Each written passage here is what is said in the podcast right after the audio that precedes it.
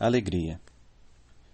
Quando crianças, acessamos a alegria com facilidade. Inventamos brincadeiras, sozinhas ou com outros. Nos divertimos. O riso é fácil, o brilho nos olhos e uma inteireza no momento presente são comuns. À medida que crescemos, vamos nos apropriando de compromissos, responsabilidades, problemas.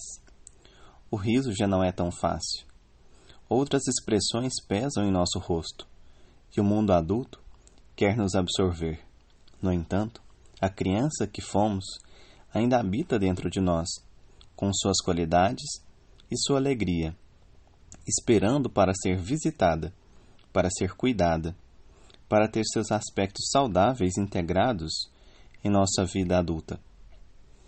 Quando olhamos e cuidamos de nossa criança interior, alegria começa a nos visitar com mais frequência e resgatamos o riso dos olhos, da alma, tornando mais leve a nossa caminhada. Alegria é o antídoto da amargura e nos traz leveza, energia e espontaneidade. Quais as comidas que você adorava comer quando criança? Quais as brincadeiras que gostava?